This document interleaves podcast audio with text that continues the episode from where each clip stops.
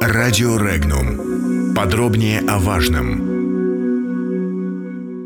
Русскоязычные рабы и оккупанты на Украине. Грань безумия. Русскоязычного населения на Украине нет.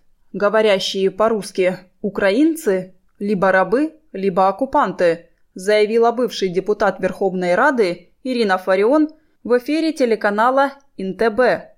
Экс-депутат заявила, что нужно запретить русскоязычным жителям страны работать и получать образование, чтобы заставить их пользоваться украинским языком. Она привела в пример США и Францию, где не могут найти работу люди, не владеющие соответственно английским и французским языками. Напомним, Фарион известна агрессивными антироссийскими высказываниями. Так ранее она призвала арестовать кандидата в президенты Украины Владимира Зеленского, который после первого тура выборов по-русски поблагодарил избирателей за поддержку. Комментарии. Член Совета Федерации Алексей Пушков дал комментарии по высказыванию Фарион. Он назвал ее расисткой и добавил, что она является ошалевшей сторонницей чистоты украинской расы. Также чиновник заявил, что ей требуется госпитализация и смирительная рубашка, пишет РНС. В Крыму назвали дремучим национализмом слова экс-депутата Рады о рабах и оккупантах – по словам депутата Госдумы Руслана Бальбека, бывшая депутат сама находится в рабстве дремучей русофобии, пишет РИА Новости. Именно Фарион горит желанием оккупировать умы граждан, но пример ее неудачной попытки с депутатством свидетельствует, что данное намерение провалилось, отметил Бальбек.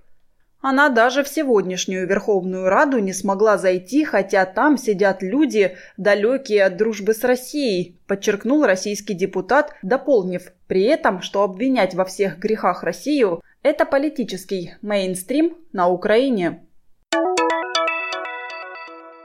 Обозреватель информационного агентства «Регнум» Сергей Гуркин, комментируя высказывание Фарион, уточнил – что она сказала, что на Украине вообще нет русскоязычного населения, потому что на русском языке говорят только рабы или оккупанты. И по мысли депутата они, видимо, не являются людьми, а потому не являются и населением.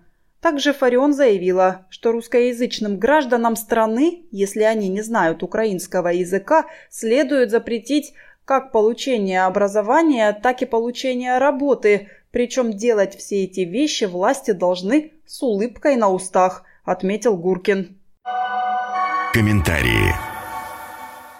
Ирина Фарион – один из самых ярких представителей широкой группы украинских политиков и общественных деятелей, которые регулярно позволяют себе нацистские выпады и выходки, и которые при этом не только не преследуются по закону, который в нормальной стране должен защищать граждан, но и прямо спонсируются действующей властью – Опровергнуть высказывание бывшего члена ВЛКСМ, вступил в комсомол в 14 лет, и бывшего члена КПСС, получил членский билет в 24 года, конечно, нетрудно, но интереснее другое, зачем майданная власть, общающаяся в своем кругу на русском языке, оплачивает эту околонацистскую клоунаду в стране, где по-русски думают и говорят две трети граждан. С одной стороны, постоянные безнаказанные выходки должны деморализовать русскоязычное большинство страны и заставить чувствовать их себя не вполне гражданами. С другой стороны, высказывания доктора наук Фурион должны воодушевлять поклонников Бандеры и Шухевича. Этих граждан майданная власть точно так же грабит, как и всех остальных, но пусть им хотя бы будет приятно, что русских унизили. В-третьих, первые лица официальной майданной власти на фоне этой группы агрессивных умалишенных выглядят гораздо лучше, нежели без такого фона. Достаточно вспомнить, что именно благодаря этому Петр Порошенко выиграл выборы в 2014 году.